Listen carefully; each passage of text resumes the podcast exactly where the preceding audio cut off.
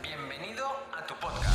Si eres una persona que está de acuerdo en que la salud es importante, está interesada en aplicar cambios para mejorar y además apuesta porque este sea el momento, estás en el lugar adecuado. Soy Edgar Barrio Nuevo, ahora mismo doctorando en nutrición. Fundé mi primer centro de salud integrativa Pure Corpore hace ya más de 10 años y ahora también lidero Ayunízate, la primera academia de habla hispana en el mundo sobre el ayuno como herramienta para potenciar tu salud. Aquí vamos a descubrir la ciencia y las maravillas que hay detrás del ayuno y cómo este, en todas sus modalidades, tanto intermitente como prolongado, transforma y potencia nuestra salud. Adelante. Recordarte que la información de este podcast es meramente informativa y divulgativa, que en ningún momento pretendemos ni diagnosticar ni tratar a ninguna persona. Recuerda que la responsabilidad sobre tu salud recae principalmente en ti y en aquellos profesionales sanitarios que conocen tu caso y pueden tratarte de forma individual. Hola Ayuners, es un placer volver a estar aquí con, con todos vosotros. Y antes de empezar, déjame decirte que al final de este episodio daremos los ganadores de los 10 libros que hemos sorteado, entre todos los que nos dejasteis una reseña 5 estrellas. Y durante el podcast de hoy vamos a hablar de la respiración y cómo esta respiración os eh, genera renovación de todas las células de vuestro cuerpo. Fijaros cómo eh, es curioso ver uh, cómo una cosa que se repite de una, alrededor de unas 16, incluso 18 veces por minuto, no le prestamos la suficiente atención. Pensar que respiramos alrededor de 22.000 veces al día, por lo tanto es algo realmente muy importante y que alguna alguna intención tiene en uh, organizar todo este compendio llamado salud. Eh, es, un es, un mecanismo, la respiración, que conjuntamente al latido de tu corazón se repite de forma constante eh, durante todo el día. Imagínate por un instante, ¿no? Que eh, desapareciera o no pudieras respirar, ¿cuánto tiempo realmente podrías estar ahí? ¿Un minuto, quizá dos minutos? Sabemos que hay gente que puede estar incluso en apneas de 8 o 9 minutos, pero realmente no está, no está a disposición de, todos los mortales. ¿Y cómo, es, ¿Y cómo es capaz el cuerpo de regular o controlar la respiración? Bueno, primero de todo, decir que la respiración, eh, o lo que nosotros llamamos coloquialmente la respiración, los científicos le llaman la ventilación. Y la ventilación está dividida en dos mecanismos, ya lo sabréis. El primero de ellos es la inspiración, que es el hecho de acoger aire y que tu pulmón se llene de aire. Y el segundo es la expiración. Ojo, expiración con S, porque expirar sería ah, morir o acabar alguna cosa que tengas entre manos, ¿de acuerdo? ¿Y cómo se organiza eh, tu, ventilación? Pues se organiza a través de tu sistema nervioso. Tu sistema nervioso central controla esa, ventilación. Tu sistema nervioso central, recuerda, lo hemos hablado en otros podcasts, si no los podéis ir a escuchar, ah, puede ser consciente o inconsciente, es decir, que puedes controlar ese sistema nervioso y darte cuenta de lo que está pasando o de otra forma puedes no darte cuenta. Piensa que la mayoría de acciones que pasan en tu día a día, la mayoría de cosas, eh, reacciones internas que tienes en tu cuerpo, no te estás dando cuenta. De hecho, no te das cuenta de la cantidad de ácido clorhídrico que secretas en tu estómago cada vez que comes, no te das cuenta de las enzimas que se van también secretando en las digestiones, enzimas pancreátidas, eh, ácidos biliares, tampoco te das cuenta de cómo la luz interfiere en tu pupila y cómo tu pupila se dilata o se, o se, o se contrae. Por lo tanto, hay muchas eh, acciones que pasan en tu cuerpo que no, eh, digamos, no afloran de forma consciente y tú no eres realmente consciente de que están pasando, pero en cambio eh, se suceden, ¿de acuerdo? Pues eso es muy importante tener en cuenta. Hay acciones en tu cuerpo que te das cuenta, como por ejemplo sería el hecho de de, poder moverte o, incluso si, coges una aguja y te pinchas la palma de la mano, notarás que a través de los, nocioceptores te informan de que ahí ha, habido un daño, por lo tanto es una forma consciente de relación entre tu sistema nervioso central y tu cuerpo. Pero hay otras que son inconscientes. ¿Y cómo se regula esta parte inconsciente? Porque la ventilación también tiene una parte inconsciente. De hecho, no estás esas 22.000 veces eh, que estás inspirando o expirando, no las estás contando, no eres consciente de que todo el rato esto está sucediendo. Entonces, ¿cómo eso lo regula el sistema nervioso central? Pues mira, muy fácil. Tu sistema nervioso central, esa parte que es más inconsciente, se regula a través del sistema nervioso autónomo. Ese sistema nervioso autónomo, como bien dice la palabra, funciona solo y se regula de una forma muy ancestral, activando y desactivando.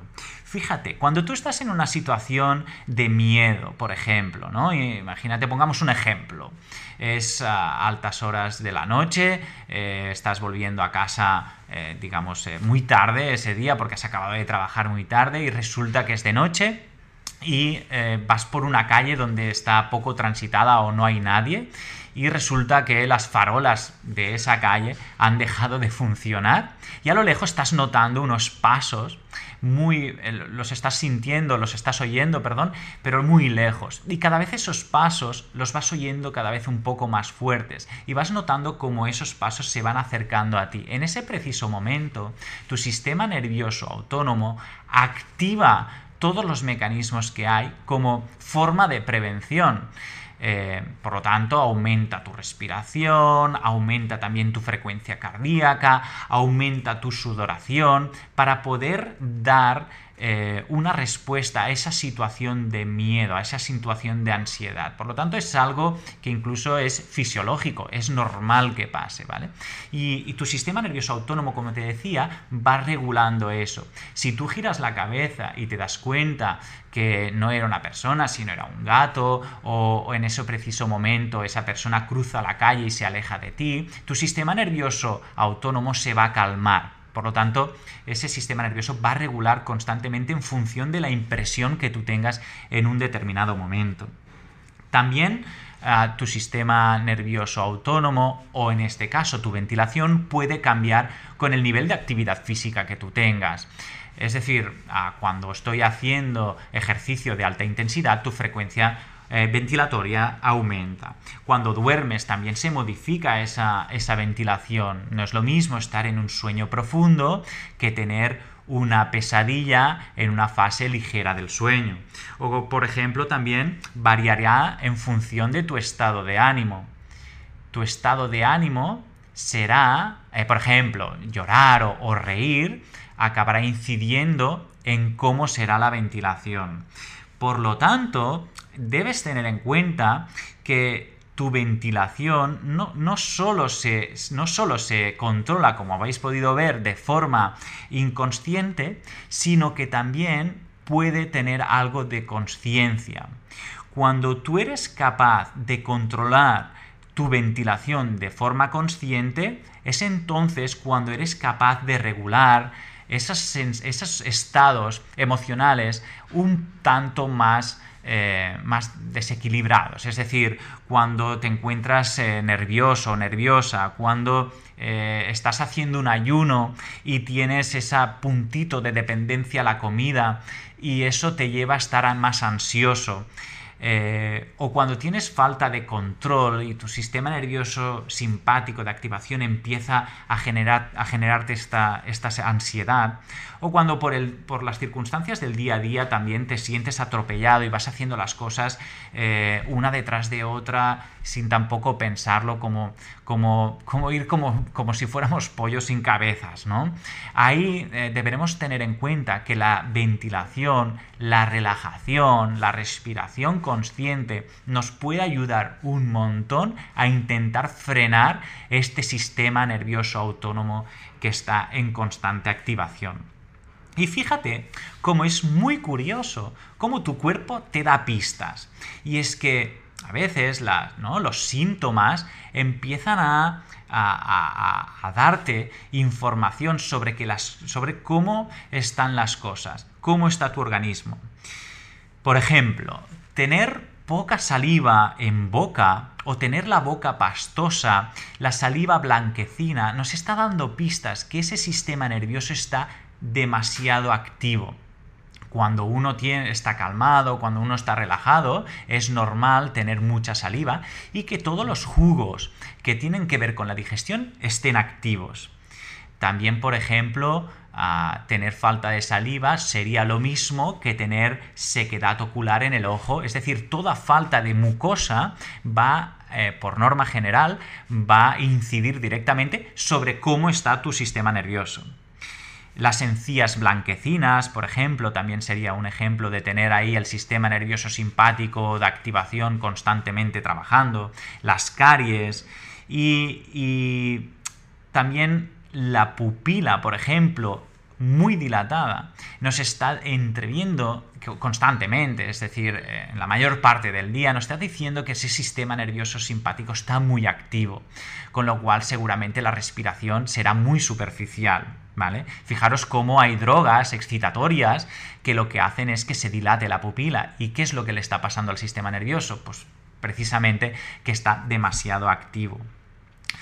Y si no hacer la prueba, podéis hacer una prueba y es ah, ahora mismo, y es estar sentados. En el momento en el que estáis sentados, vuestra frecuencia cardíaca puede ser, pues, eh, no sé, eh, de 60 a 90 pulsaciones. Tomaros la pulsación, las pulsaciones. Y luego poneros de pie rápidamente. En el momento que os ponéis de pie rápidamente, vuestro sistema nervioso autónomo se tiene que adaptar a esa nueva posición, con lo cual lo normal sería que las pulsaciones subieran rápidamente y subieran unas 10 o incluso 20 pulsaciones, depende del sujeto de la persona. Si eso no sucede y ves que las pulsaciones son las mismas de cuando estás sentado a cuando te pones de pie, señal que tu sistema nervioso simpático está demasiado activo, con lo cual la ventilación siempre se permanecerá, será más superficial y estará demasiado activa, ¿sí? No te permitirá relajarte, ¿de acuerdo? Bueno, dicho esto, y viendo que puedo hacer una prueba para saber cómo está mi sistema nervioso y si eso incide directamente sobre la ventilación, la respiración y en definitiva cómo esa respiración acaba renovando cada una, como hemos dicho, cada una de las células de tu cuerpo. ¿De acuerdo?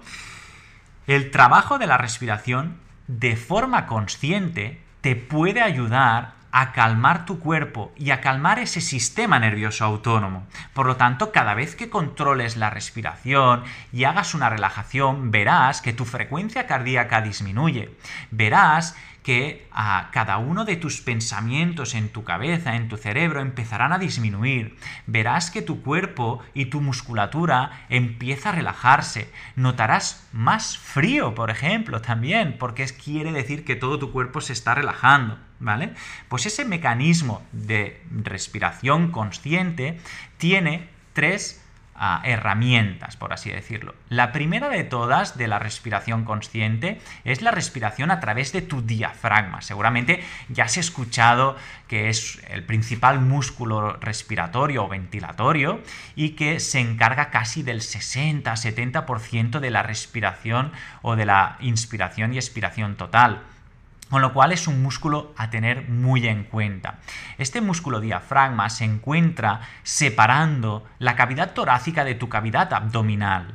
Y, imagínate como un globo, imagínate como una membrana eh, que en un movimiento como de ameba o en un movimiento como de como una medusa en el mar se acaba, eh, acaba ascendiendo y acaba descendiendo para procurar que tu pulmón se llene de aire cada vez que desciende el diafragma y lo notarás porque tu barriga se hincha, ¿no? A veces decimos que la barriga se hincha o se expande, eso es señal que el diafragma está empujando todas las vísceras hacia abajo, tu, pulmón se llena de aire ah, y secundariamente cuando expiras el aire, el abdomen baja vientre plano, el diafragma asciende hacia la cabeza, asciende hacia el cuello y tu pulmón se vacía de aire y eh, ese mecanismo le llamamos expiración. Pues tu diafragma está constantemente en el día a día trabajando para intentar que haya suficiente aire en tu pulmón, con lo cual haya suficiente oxígeno para renovar tus células. ¿De acuerdo? Pero este no es el único eh, mecanismo o herramienta de la respiración que usas para respirar, sino también está toda tu musculatura a nivel de las costillas, los llamados intercostales. Y estos, y estos músculos, a través de movimientos entre costillas, te permiten expandir esta caja torácica, ¿no? como si fuera la armadura de tu cuerpo, te permiten expandir eh, el tórax en inspiración y en expiración también. Y te permiten expandir en tres dimensiones. ¿sí? Imagínate que tus costillas se expanden hacia adelante, pero también se expanden hacia los lados y también se expanden por la parte posterior, pese a tener la columna vertebral que a veces eh, le dificulta esa expansión a nivel posterior, pero también sucede, ¿de acuerdo? Entonces, fijaros cómo la respiración consciente empieza a tener muchos mecanismos que, van de la mano, ¿no? Desde el diafragma que empuja el pulmón hacia abajo, las costillas que empujan el pulmón hacia adelante, hacia anterior, perdón, hacia los lados y también a posterior. Y como un tercer mecanismo, esta es una respiración que se le llama más externo-clavicular, que quizá no es tan importante, pero acaba de poder dilatar cuando inspiras el pulmón hacia arriba, hacia la parte craneal, que se llama hacia craneal, ¿vale? Sí, porque coge el ápex del pulmón, que es la parte superior del pulmón, y lo empuja más hacia arriba. Con lo cual, cuando cuando respiramos a través del diafragma, respiramos a través de vuestros intercostales, respiramos a través de, la, la esternoclavicular, que es esta parte superior de vuestras clavículas, somos capaces de tener una respiración total, una respiración que te va a permitir oxigenar el pulmón al 100%, ¿vale? Es un tema a tener muy en cuenta. Pensar que en esa situación que hablábamos antes de estrés permanente, de nervios, de no parar, muchas veces la respiración eh, cede y se vuelve más superficial. Y es una cosa que tiene... Ah, serias consecuencias a largo plazo en vuestra salud, ¿de acuerdo? Eh, si queréis, para ir terminando y a base de juego, podemos hacer, ir practicando esta ventilación eh, consciente y podéis empezar a notar cómo vuestra ventilación eh, hace expander cada una de las estructuras de vuestro tórax. Por ejemplo, podéis poneros las manos en vuestro abdomen y notar cómo la barriga se hincha y se deshincha. O podéis poner las manos en vuestras costillas y notar cómo las costillas se expanden y se, y se contraen. O poner las manos encima de la clavícula y notar también cómo la clavícula se abre hacia arriba y desciende. A través de esa experimentación eh, vas a poder tener más conciencia de la respiración. ¿Y por qué os he explicado hoy todo este tema de la ventilación, la respiración y la renovación? Porque todos sabemos que cuando hacemos un ayuno y tenemos esa fase quizá de eh, cierta ansiedad, porque a lo mejor te aparece el hambre, o porque a lo mejor estás haciendo un ayuno intermitente y tu día a día o tu coyuntura, digamos, del, día a día profesional o, bien familiar y tal, estás en una situación un poco más nervioso, todos necesitamos alguna herramienta que, que nos permita sacarnos de ese de ese bucle, ¿de acuerdo? Y la respiración consciente y la respiración, como te he contado, es una poderosa estrategia para poder vencer también esos estados de nervios y esos estados de ansiedad que se pueden suceder de forma normal, todos los tenemos, ¿de acuerdo? Pues nada, ha sido un placer este podcast.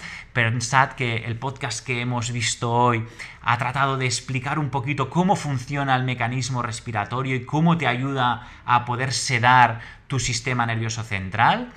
Y antes de acabar el podcast de hoy, también agradeceros muchísimo a todos aquellos que nos habéis dejado comentarios en nuestros, en nuestros podcasts y también felicitar a los ganadores de, los libros, eh, a, a Mio 1973, a Nuncha, a Fatimae, a Torque, a Alexandre 1990, a Noelia Casas, a Rabinoe, a Taniams 13, Evapa 3 y Manuel 13, que habéis sido los ganadores del libro, ¿de acuerdo? Recordar que los afortunados y afortunadas podéis contactarnos a través de el mail contactar con vuestra info y dirección de envío para poder mandaros los libros. Muchas gracias. Y en el siguiente podcast lo que vamos a hacer es unas pequeñas relajaciones que son específicas para cuando estás realizando ayunos y que te van a permitir poder controlar mejor esa fase de ayuno intermitente o esa fase de ayuno prolongado, ¿de acuerdo? Pues nada, un placer eh, estar aquí con todos vosotros y nos vemos en el siguiente podcast. Adiós. Cada domingo estaré contigo de nuevo para ofrecerte un nuevo capítulo de nuestro podcast Ayuners. Si quieres apoyar este podcast y ayudarnos a crear más contenido como este, nos ayudaría muchísimo que nos dejes una reseña de 5 estrellas en iTunes, Spotify, Evox o donde quiera que nos escuches.